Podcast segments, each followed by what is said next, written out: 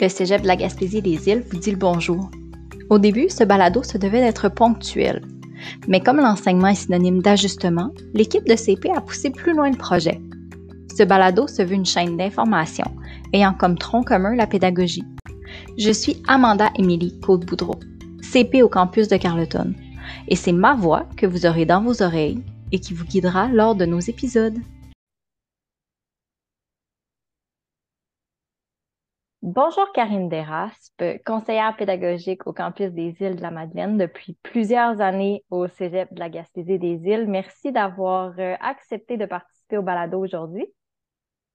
Bonjour Amanda, ça me fait super plaisir d'être avec toi ce matin. Karine, est-ce que tu pourrais commencer par me décrire ton parcours professionnel? Oui, ben en fait, euh, moi à la base, j'ai étudié pour être comptable agréé, c'est-à-dire que j'ai travaillé dans un bureau de comptable euh, plusieurs années. Et puis, l'envie d'enseigner, euh, c'est venu fort, fort chez moi. Donc, j'ai euh, j'ai été vers l'enseignement de la comptabilité dans le programme comptabilité et gestion au campus des Îles-de-la-Madeleine, où on enseignait aussi le programme à distance. Donc, euh, par la suite, ben, en fait, j'ai bifurqué vers le conseil pédagogique. J'ai eu beaucoup d'intérêt pour la pédagogie, c'est devenu une passion. J'avais participé, entre autres, à l'élaboration du nouveau programme de mm-hmm. comptabilité et gestion. Alors, euh, c'est ça. Puis, de, de ça, ben, c'est, ça, ça s'est comme découlé. En fait, effet d'entraînement, j'ai le poste de conseillère pédagogique a été euh, disponible et j'ai, euh, depuis ce temps, ben, quelques années plus tard, là, c'est ça, j'ai, j'ai, j'ai appliqué sur le poste de conseillère pédagogique et je faisais un peu des deux. J'étais encore beaucoup en amour avec l'enseignement puis le conseil pédagogique me parlait beaucoup, donc j'ai fait mi-temps, puis pour finalement euh, laisser l'enseignement pour aller vers le conseil pédagogique. Donc aujourd'hui, c'est ça, je suis conseillère pédagogique et j'ai d'autres intérêts personnels. Donc euh, je suis aussi prof de méditation, de yoga et je suis facilitatrice en respiration consciente. Bien, c'est exactement ce qui m'apporte à te demander. Euh, tu as clairement rapproché ces deux passions-là dans ta vie, là, la pédagogie puis le bien-être. Explique-moi pourquoi pour toi ça fait du sens que ces deux thèmes-là soient reliés. Oui, ben en fait, euh, quand j'étais enseignante, je me demandais toujours, on dirait des fois, je me disais, est-ce que les étudiants sont disposés à apprendre? Oui. Est-ce qu'ils sont bien? Est-ce qu'ils sont disponibles? Parce que des fois, je sentais que les étudiants étaient quand même assez stressés, anxieux, moins de confiance en eux. Puis j'avais l'impression que des fois, on ben, j'avais l'impression de vouloir les faire apprendre, mais de, parler dans le vide, si on peut dire. Et euh, ben, c'est ça. Je me suis euh, demandé, ben, c'est ça, je me suis posé plein de questions dans ce sens-là. Puis, euh, j'ai réalisé, tu sais, moi, j'enseigne Eux apprennent-ils. C'était un livre que j'avais déjà vu de Michel Saint-Onge, puis cette question, ce questionnement-là m'est toujours resté. Moi, j'enseigne Eux apprennent-ils. Donc, est-ce qu'ils sont disposés, la première chose? Et est-ce qu'ils sont alignés dans le sens de est-ce qu'ils ont envie, est-ce qu'ils comprennent où ils s'en vont? Donc, pour moi, la pédagogie et le bien-être, c'est est-ce que d'abord, euh, on a des intentions bienveillantes, positives et sécurisantes pour eux, puis est-ce qu'on est capable de donner du sens aux apprentissages? Fait vraiment comme un peu deux, deux volets. Puis, euh, ben c'est ça, c'est ce qui m'amène, moi, dans, dans, dans, dans, la pédagogie, à, à justement à, à, voir comment les enseignants peuvent euh, faire des interventions qui réduisent le stress et l'anxiété en classe, puis qui les amènent aussi dans un, dans un univers plus sécurisant, bienveillant et propice à l'apprentissage, finalement. Oui, c'est super intéressant quand tu utilises le mot alignement parce qu'on parle souvent d'alignement pédagogique, mais on dirait que toi, tu l'as tu l'as changé pour un, alignement du bien-être un, un, peu, mais favorise cet apprentissage-là, puis cette écoute-là, puis cette disponibilité chez les étudiants. Oui. Lors de la pré-entrevue, euh, on a parlé beaucoup de, de Nancy Gaudreau et des Gilles Royer, qui sont euh, employés par l'Université Laval, tous les deux, euh, je dirais, spécialisés en réussite scolaire. Puis, tu m'avais beaucoup parlé de leurs recherches, de leurs livres. Pourquoi ces recherches-là, pour toi, t'ont interpellé dans ton rôle d'enseignante? Oui, en fait, c'est que je cherchais à comprendre comment euh, le prof peut faire une différence dans le parcours d'un étudiant finalement, parce qu'on sait que l'enseignant, il a vraiment un rôle important. Puis je me disais, est-ce que les enseignants, on a conscience de l'impact de nos interventions pour vrai? Et euh, Et c'est ça, j'avais besoin de comprendre comment on peut contribuer à augmenter le sentiment d'efficacité personnelle des élèves. Comment, quand je disais tantôt, qu'ils soient dans un, qu'ils soient, euh, que ça donne du sens à leurs apprentissages, mais aussi que eux euh, sentent qu'ils sont, euh, qui ont confiance, qu'ils sont capables. Donc, euh, Nancy Gaudreau, ben, elle s'intéresse beaucoup, beaucoup au sentiment d'efficacité personnelle et c'est de là que j'ai commencé à d'abord écouter ses conférences et m'intéresser à, à, à, ses travaux. Et, euh, et j'ai travaillé aussi en tout ce qui concerne la réussite scolaire. Je cherchais des pistes aussi pour la réduction, comme vous disais tantôt, du, du stress et de l'anxiété. Puis, euh, Nancy nous amène beaucoup de pistes dans ce sens-là. Mm, c'est très intéressant. Euh, quand tu enseignais, là, on dirait que tu parles beaucoup de, plein de stratégies. Est-ce que tu pourrais venir nous en, nous décrire euh, de celles que tu utilisais pour donner confiance, justement, pour euh, augmenter le sentiment d'efficacité de tes étudiants? Oui, ben moi, je partais toujours sur le principe que je voulais qu'on apprenne ensemble ici et maintenant. Ça, c'est vraiment, puis ça, ça, vient aussi de mon bagage, beaucoup, tu sais, du bien-être, puis de, justement, sais, de toute la méditation, la respiration. Mais moi, je me disais, on est ici maintenant, on va en profiter là. Fait que c'est comme ça que j'amenais ça aux élèves. Est-ce qu'on peut donner le maximum quand on est ensemble? Et euh, dans ce sens-là, ben, je les amenais vraiment dans un climat justement sécuritaire, positif, bienveillant et favorable aux apprentissages. Donc, pour moi, les mots comptaient beaucoup. Vraiment, les mots, la façon qu'on aborde les choses avec les élèves. Et puis, ça peut faire toute une différence et euh, beaucoup de, de, patience. Ouais. ouais, de, de, patience envers ce qu'ils vivent, de comprendre la réalité des étudiants parce que euh, on dit qu'il faut marcher 100 pas dans les souliers de l'autre pour comprendre ce qu'il vit. Donc, euh, des fois, tu sais, comme moi, c'est ça, je pense que j'avais cette patience-là, cette écoute, cette compréhension de l'élève et euh, c'était pas euh, nécessairement juste de les materner. En fait, c'était de prendre ma responsabilité comme enseignante et mm-hmm. leur donner leur responsabilité. Et en je trouve ça très intéressant, Karine, parce que justement, je partais pour te demander, est-ce que la compréhension, c'est un couteau à double face, puis qu'on risque de tomber dans, ben, tu as utilisé le mot materner, là, c'est dans le mm-hmm. gna un peu. Je trouve ça très intéressant que tu dises qu'il faut justement respecter tout de même cette limite-là. Absolument, ben oui, absolument. Moi, je, me dis tout le temps, on apprend par l'exemple. Hein. Donc, moi, je leur, je leur disais toujours, je prends ma responsabilité comme enseignante, celle de structurer les apprentissages, de donner du sens aux apprentissages. Puis je vais vous en nommer aussi après là, quelques autres petites techniques que j'utilisais. Mais dans ce sens-là, je leur disais, voici moi ma part de responsabilité et je te laisse la tienne. Il faut que toi, hmm. tu t'y mettes. Fait dans l'exemple où moi je leur montrais ma responsabilité parce que c'est important comme pour moi comme enseignante c'était important de pas de, de leur faire sentir que c'est de leur faute par exemple s'ils échouent que moi j'ai aucune responsabilité là-dedans c'est à eux à étudier t'as pas étudié. C'était pas du tout mon, mon, ma façon de voir les choses. J'avais plutôt la tendance à leur demander tu sais comment ils sentent ou ce qu'ils en sont avec beaucoup d'écoute peut-être de voir où en es-tu où veux-tu aller puis ensemble on va faire le chemin c'est pas obligé d'être tout le temps individuel. Hein. On peut le faire en classe, en groupe et tout. J'aime ça, Karine, parce que euh, on dirait que des fois, on associe patience, écoute, compréhension avec des niveaux bon, plus primaires et secondaires. Mais j'aime ça que tu arrives au post secondaire puis que tu aies utilisé le mot responsabilisation des étudiants. Mm -hmm. un moment donné, il y a apprendre à apprendre à apprendre, apprendre à être un étudiant, apprendre à faire ce que tu dois faire, mais en étant soutenu parce que tu as besoin, techniquement, le rôle de l'enseignant est de, oui, donner la discipline que l'enseignant a dans sa tête, mais aussi de, de, de soulever, euh, d'entraîner, de, de, de, secourir au besoin l'étudiant qui, qui, qui va avoir besoin de peut-être un plus grand coup de pouce. Ça fait du sens.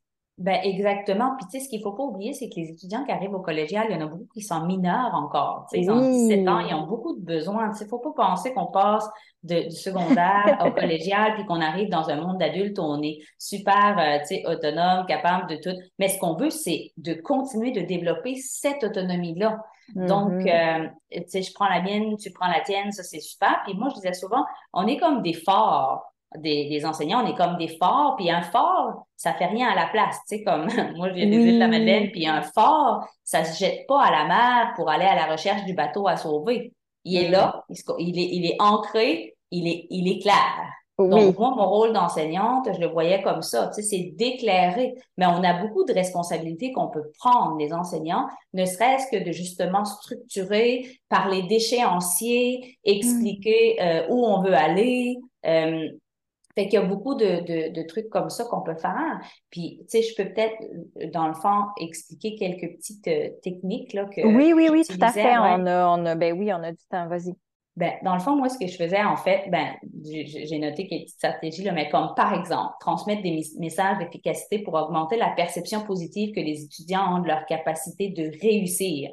Puis ça, c'est pas, ça prend, ça demande pas un grand temps, c'est juste de la façon qu'on aborde les choses, tu sais, de, de faire sentir qu'ils ils peuvent avoir une perception positive de ce qu'ils sont en mesure de faire. Utiliser, par exemple, des paroles et des gestes pour générer euh, qui, euh, qui génère justement de l'envie d'aller de l'avant, c'est de rendre ça joyeux avec de l'humour, par mm-hmm. exemple.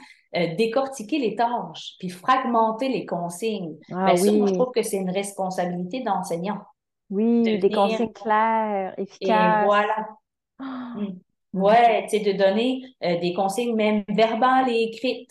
Puis mm-hmm. aussi, de, en fait, de proposer un échéancier, un calendrier avec une ligne du temps puis là, les étudiants, ben, ils peuvent se situer, euh, planifier l'étude à faire, les travaux à remettre. Donc, moi, tu sais, je leur donne le contenant sécuritaire, la structure, puis après, c'est à eux à se gérer là-dedans. Mais déjà, moi, je leur dis, voici ma responsabilité, voici ce que je fais pour vous. Moi, je suis l'enseignante, je suis le fort, j'éclaire votre route, je vous explique où est-ce qu'on s'en va. Mais après, vous prenez votre responsabilité là-dedans. Mais ayant tellement, ça, ça crée comme une relation euh, humaine, bienveillante. Euh, ils comprennent que je fais ça aussi pour leur servir, pour que ce soit plus facilitant pour eux. Fait que je pense que ça aussi, ça développe des beaux, euh, une belle relation. Ça, c'est le plus important pour moi. Est-ce que sur ta, excuse-moi, est-ce que sur ta ligne du temps, tu allais aussi loin que, par exemple, mettre, ben, à la semaine 4, il faudrait que tu commences à étudier parce qu'on a un examen à la semaine 6 ou tu inscrivais seulement ton examen à la semaine 6 puis tu disais que l'étudiant avait, allait, allait le gérer comme il voulait? Ben, moi, j'allais, j'allais quand même jusque, jusque là de dire, tu sais, ma proposition, ce serait que vous pouviez, vous pourriez commencer ça. Parce que, tu sais, ah, au cégep, tu te souviens que, que quand, on arrive au cégep, là, je sais que tu t'en souviens toi aussi, mais on n'a pas conscience que, tu sais, on va, ah, là, on dirait qu'au début, c'est smooth, puis là, on se dit, bon, OK, tu sais, on va avoir un travail à remettre à la quatrième semaine, puis là, on ben, C'est la première fois qu'on est en session aussi. On a toujours été géré en année, la fin d'année est en juin, puis là, on se rend comme pas compte que décembre, c'est là, là. Exact, exact. Donc, moi, ce que je faisais, je rappelais souvent les échéances à venir euh, parce que c'est ça, c'est très nouveau. Donc, la ligne de temps, les situer dans le temps, pour moi, c'était vraiment important. Puis de communiquer rapidement des imprévus aussi parce que des fois, il va y avoir des petits imprévus, des choses qui changent, mais pour eux, tu sais, c'est un peu insécurisant. Fait que moi, tout ce qui euh, générait du stress, ben, j'utilisais des paroles et des gestes qui pouvaient comme amoindrir ou venir rassurer beaucoup. Fait que vraiment une attitude bienveillante, rassurante, c'était beaucoup là-dedans euh, que, que je me situais. Puis euh, aussi, quand les étudiants, ils, venaient à... Des fois, ça arrive, hein, on voit que les étudiants ont des perceptions exagérées de c'est très difficile ou c'est pas faisable. Ou... Ben moi, j'avais beaucoup la tendance à, euh, à dédramatiser ou défaire leurs perceptions exagérées sans les ridiculiser. Tu sais, j'amenais, puis là, je me disais, bon, comment on pourrait voir ça autrement? Est-ce que tu es certaine que c'est vraiment si pire que ça? Comment on pourrait le voir d'une autre façon? Fait que ça aussi, c'est euh, une autre attitude là, qui peut euh, Puis ça, ces stratégies-là, Karine, tu les utilisais euh, seulement en termes de pédagogie de première session ou tu les utilisais parce que TCG, c'est trois ans? Que utilisais qu'importe l'année que tu enseignais? en technique? Euh, en, fait, oui, moi, j'avais la même façon de fonctionner avec tous. Puis moi, j'oserais dire que les adultes, parce que nous, en comptabilité et gestion, on avait quand même des adultes. Oui. les adultes appréciaient beaucoup parce que qui n'a pas besoin d'être structuré, encadré, de, de, de, quel être humain n'a pas besoin de se sentir dans un cadre sain, bienveillant et sécurisant? Mais oui. Mais oui. Fait que finalement, en notant qu'on n'utilise pas la, justement la, position maternante, oui, qu'on donne responsabilité, je, moi, je crois qu'il n'y a personne dans ce monde qui n'a pas besoin d'une structure, d'une sécurité et de bienveillance. C'est vraiment intéressant. Est-ce que tu avais d'autres stratégies à nous proposer? Sinon, je passerai à la prochaine question. Ben, c'est sûr que, tu sais, peut-être c'est dans le même sens, mais c'est sûr qu'adopter une, une, une, approche ferme et rassurante, oui. Euh, tu sais, c'est dans ce sens-là, c'est pas maternant et rassurant, c'est ferme et rassurant. Ça, je voulais peut-être le préciser. Ben oui, très intéressant. Euh, ouais, puis encourager en montrant les progrès réalisés. Donc, euh, c'est sûr que, tu sais, nous, on avait la chance d'avoir des petits groupes en comptabilité et gestion. Mais euh, c'est sûr que d'encourager en montrant les progrès réalisés, moi, je trouve ça vraiment important dans le sens que ça donne un sentiment euh, d'efficacité personnelle que, je, que, je, parlais tantôt aux étudiants parce qu'ils voient qu'ils peuvent avancer. Donc, c'est un peu la stratégie des petits pas, puis on avance au suivant. Mm. Ben, ça m'apporte, OK, ça va m'apporter à ma prochaine question. Tu me parles de progression, moi je te parle de processus. Dans ce processus-là d'apprentissage, euh, est-ce que tu considérais que commettre des erreurs ou des échouer à un examen ou euh, qu'importe, ça faisait partie du processus de l'étudiant? Ben oui, tout à fait. Moi, j'avais vraiment la tendance à euh, dédramatiser, c'est-à-dire l'impact mm. d'une erreur, puis voire même l'utiliser comme un outil d'apprentissage. Parce que mm. pour moi, quand on est en train de faire une évaluation, quand on commet des erreurs, ça fait partie du processus d'apprentissage. Donc, on s'en sert pour voir qu'est-ce qu'il y a à améliorer, qu'est-ce qu'il y a à, peaufiner euh, pour euh, arriver à l'étape suivante. Donc, c'est sûr que moi, dans ce sens-là, j'amenais beaucoup l'étudiant à se questionner, euh, à se questionner sur qu'est-ce que j'ai bien réussi, qu'est-ce que j'ai moins bien réussi, qu'est-ce que j'ai bien préparé ou est-ce que j'ai fourni les efforts nécessaires. C'était des questions que je leur faisais faire comme un rétroaction autant que possible, étant donné que euh, ben c'est ça, je me disais, on va s'en servir. Sinon, mm. on laisse finalement les résultats d'une évaluation sur le coin d'un bureau avec une note dessus. Mais ça, finalement, ça sert à l'évaluation sommative ou en tout cas, on additionne des notes. Pour moi, c'est pas que ça l'école, c'est pas que ça l'apprentissage. Donc, pour l'élève, pour lui donner de l'ambition, justement encore augmenter le sentiment d'efficacité, c'est de se dire, ben voilà, ça, je l'ai réussi. Bon, puis là, c'est qu'est-ce que j'ai moins bien réussi, puis de se dire, qu'est-ce que je peux faire autrement? Une prochaine fois. Donc, pour moi, la, rétroaction, l'auto-régulation suite à l'évaluation, faire un retour, euh, pour moi, c'était très, très important. Puis ça, c'est vrai, hein? parfois quand on enseigne, on prend pas le temps ou on prend pas assez le temps euh, de faire des rétros nous-mêmes, mais de laisser surtout les étudiants faire des rétros. Nous, on va en faire, on va venir les écrire, on va faire des rétros à, à l'oral, on va rencontrer les étudiants individuels, des rétros en gros groupe, mais des fois, on leur laisse pas le temps de eux réfléchir. Ouais, ben moi, j'avais un beau petit formulaire, là. J'aimerais me rappeler c'est de qui, mais peut-être je pourrais aller vérifier, là. Je pense que je l'ai ici. Euh, c'était comme un petit formulaire de rétroaction, en fait, que on pouvait remettre aux élèves à la suite de leur évaluation, mmh. justement. Donc, euh, on appelait ça un questionnaire d'attribution causale. Puis moi, j'avais un exemple qui avait été fait par Julie Roberge du Cégep d'André Laurando. Et euh, c'est un exemple duquel je me suis inspirée pour faire le mien. Donc ça, ça, ça permettait à l'élève de se dire, euh, ouais, tu sais, j'ai pas que fait ça euh, pour m'attribuer une note, mais aussi pour mon processus d'apprentissage. Puis ça lui permettait aussi de se responsabiliser par mm. rapport à ses apprentissages puis à sa réussite pas seulement le prof était pas bon ou j'ai rien compris ou de laisser ça entre les mains de quelqu'un, mais ça lui permettait aussi de se responsabiliser. Ben oui, très intéressant. Je t'apporte ailleurs, en pré-entrevue, on a parlé de principe de résonance. Est-ce que tu peux m'expliquer ce que c'est et pourquoi toi tu l'as intégré à tes cours? Oui, en fait, le principe de résonance, euh, moi, dans le fond, c'est que je me dis qu'on apprend par l'exemple. Ça, c'était une mm-hmm. chose que je vous ai nommée tantôt.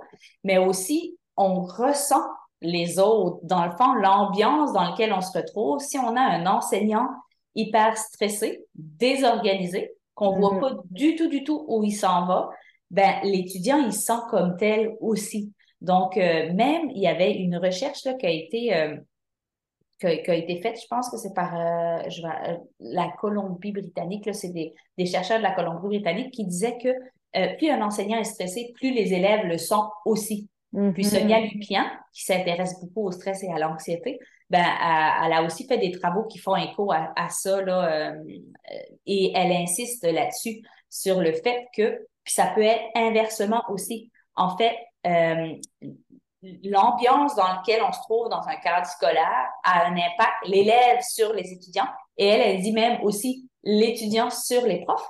C'est peut-être aussi Ouais, c'est peut-être aussi ce qui m'a intéressé à voir comment on peut faire pour que les étudiants soient bien en classe, plus posés, plus disposés à apprendre. Parce que moi, comme, comme enseignante, j'ai pas envie non plus d'être tout le temps dans des classes où les étudiants sont désorganisés, tout le temps stressés au maximum. Fait que je sais que j'ai, je peux jouer un rôle, je peux faire des interventions qui aident. Donc, moi, je vais en bénéficier comme enseignante, en fait.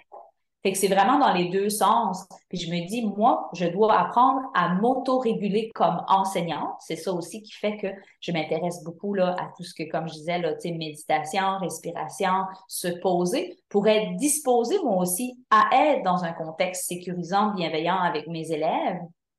Donc, euh, moi, je pense qu'on peut changer le monde un humain à la fois, une classe à la fois. Ça, c'est vraiment ma façon de voir les choses. Donc, le principe de résonance me motive ou me motivait à euh, justement à, appliquer ce genre de stratégie que je vous ai mentionné auparavant en classe. C'est vraiment intéressant. Puis on dirait que moi, ça me résonne beaucoup. Je me souviens quand j'enseignais, j'avais, j'avais deux cours, euh, un après l'autre, comme 100 périodes de battement.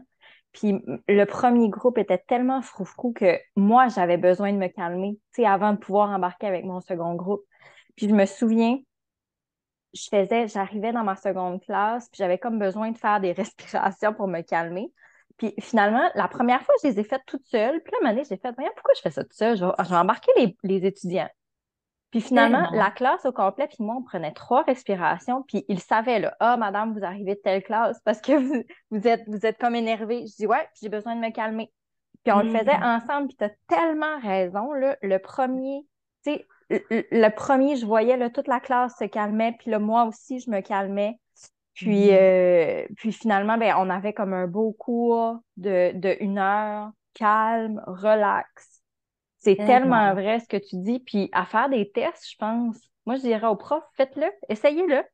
Respirer, ça coûte rien. Essayez-le.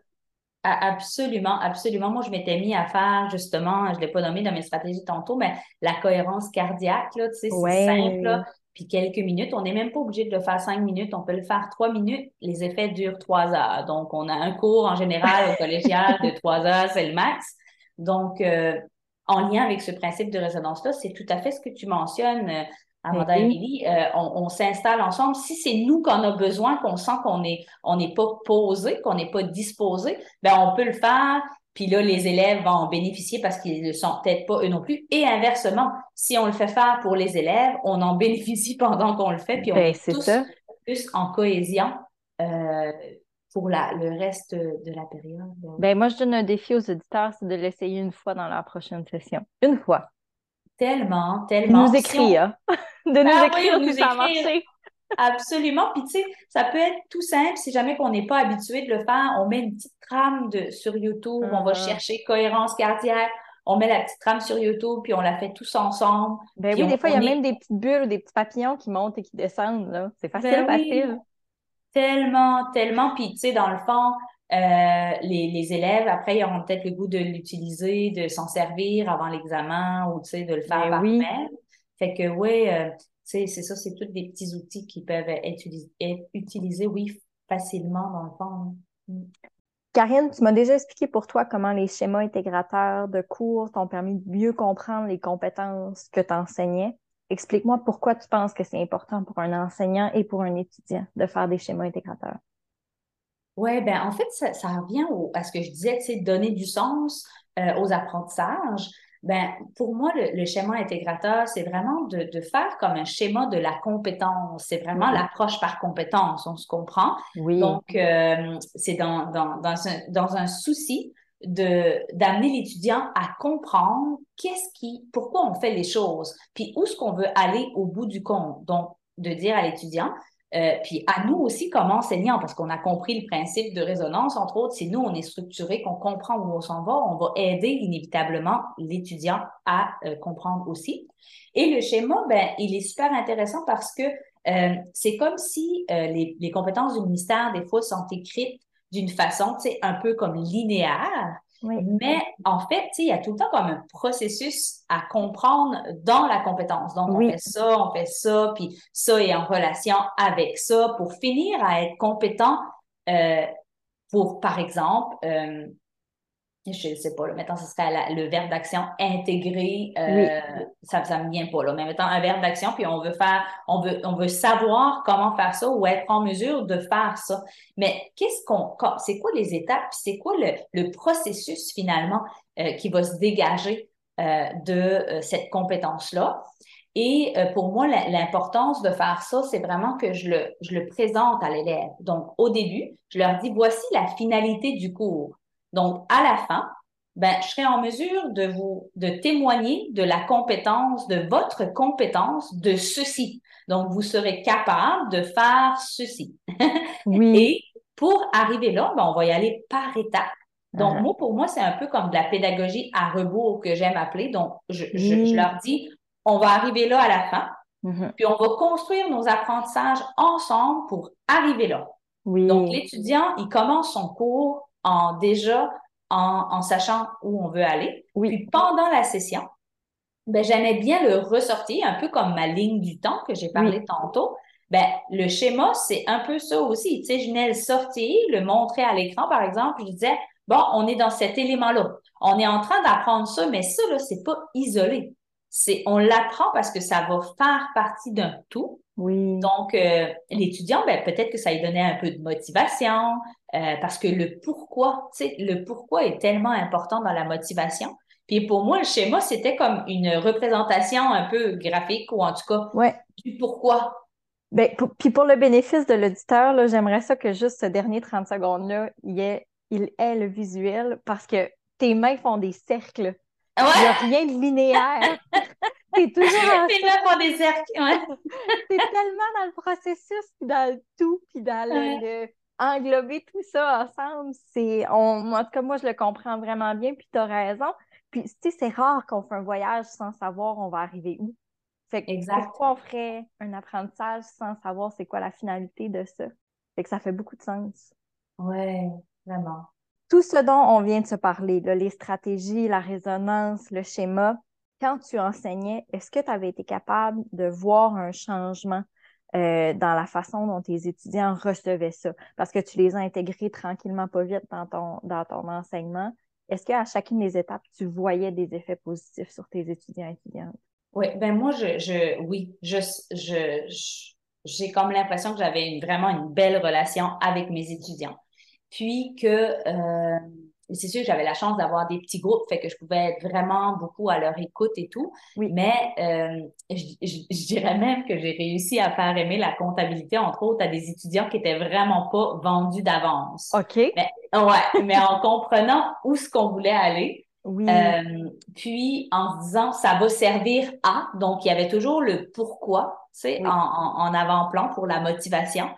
Puis, j'oserais dire que euh, dans le fond, il y a des étudiants qui m'en parlent à l'occasion, puis j'ai une dame d'ici qui souvent me rencontre. On s'est vu dernièrement, puis ce qui est très drôle, c'est qu'elle était justement dans une retraite avec moi, tu sais, euh, en justement en méditation, respiration, c'est comme un addon. Elle a une entreprise ici et puis je l'ai enseignée en comptabilité. Puis elle m'a toujours dit, tu sais, moi, là, c'est ma bête noire, la comptabilité. Puis okay. j'avais dit, ben, si tu veux, on va y aller ensemble, par petits pas. Oui. C'est tellement une belle réussite avec elle que chaque fois qu'elle me rencontre ou qu'on est avec des gens, elle dit Elle, là, c'est elle qui m'a aidé à, aimer la comptabilité. C'est la seule qui a réussi à faire ça, tu sais. Oh. Fait que je trouve ça touchant. C'est vraiment un témoignage qui me touche. Ouais, vraiment, vraiment. Wow. Mm.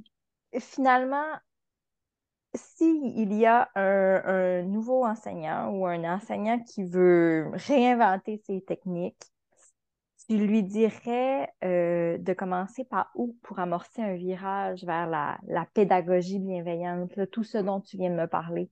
Oui, ben en fait, moi, j'aime vraiment les choses simples. C'est sûr que oui, on peut aller lire un petit peu dans les travaux de Sonia Lupien et Droyer, mais il y a beaucoup, beaucoup de choses qui existent. Euh, la mm-hmm. psychopédagogie du bien-être aussi, de mm-hmm. Nancy Goyette. Il y a vraiment plein de choses. Mais moi, je ramène tout le temps les choses au plus simple. si on voulait déjà, là, on est même euh, Là, on est, on est en fin de session, mais quelqu'un peut le réécouter en début de session, mais peu importe où on est, moi, je pense que c'est de, de s'arrêter puis de se demander euh, comment ça va, moi, avec mes étudiants? Comment est ma relation mm. avec mes étudiants? Est-ce que mes paroles, mes gestes avec mes étudiants sont expansifs ou contraignants? C'est des petites choses qu'on peut juste commencer à se demander, juste comme observer, être dans l'observation pour débuter.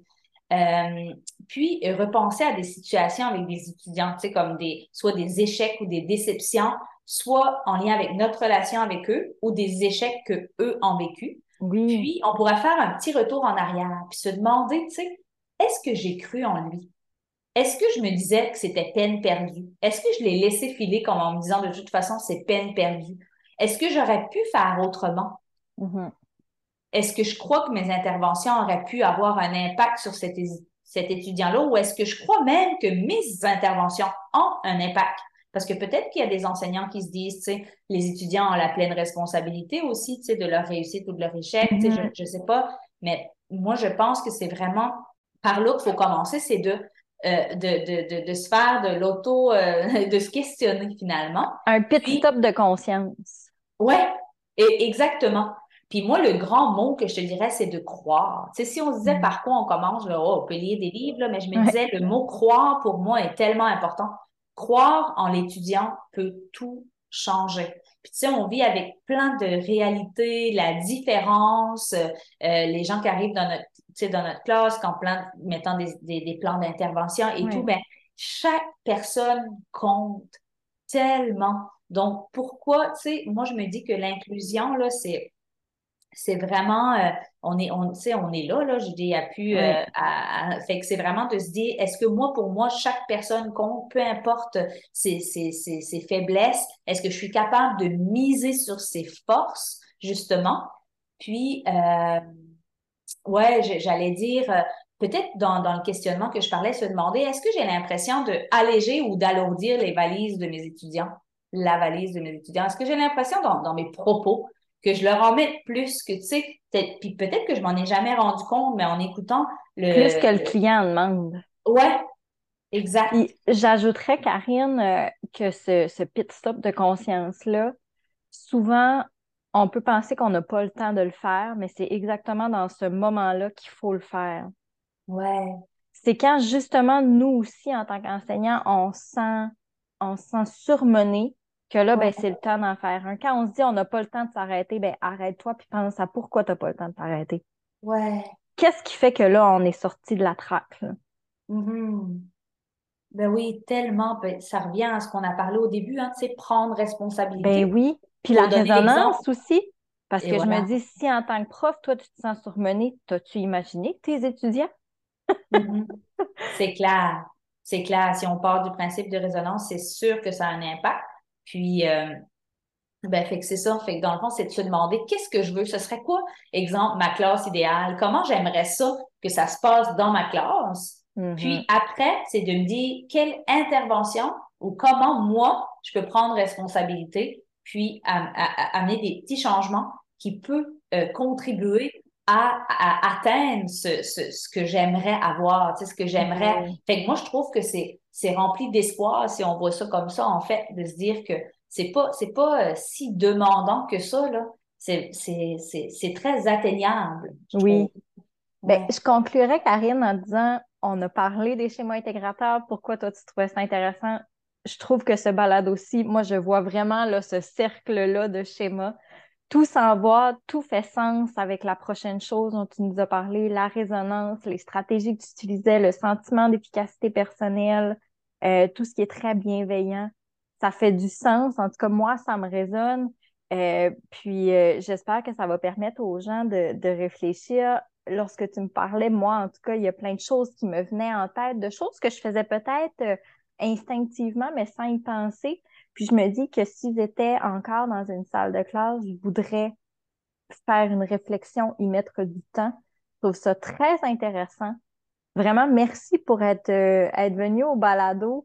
Euh, un balado tout en douceur aujourd'hui, euh, mais très rempli d'apprentissage et de sages paroles. Merci tellement, Amanda. Merci beaucoup pour euh, ce beau moment passé avec toi. Oui. je rajouterais peut-être juste qu'on a déjà Mhm. fait un, recto verso, euh, en fait, une. TES du campus des îles et moi, qui s'appelle euh, Intervention pour réduire euh, les interventions qu'on peut faire les profs pour réduire le stress et l'anxiété en Oui. classe. Super intéressant où on parle de, tu sais, avant, euh, pendant, euh, après les, les, les, séances de cours, comment on peut contribuer. Fait que c'est inspiré aussi des travaux de Sonia Lupien. Donc, euh, si ça intéresse les gens, ils se retrouvent sur le portail.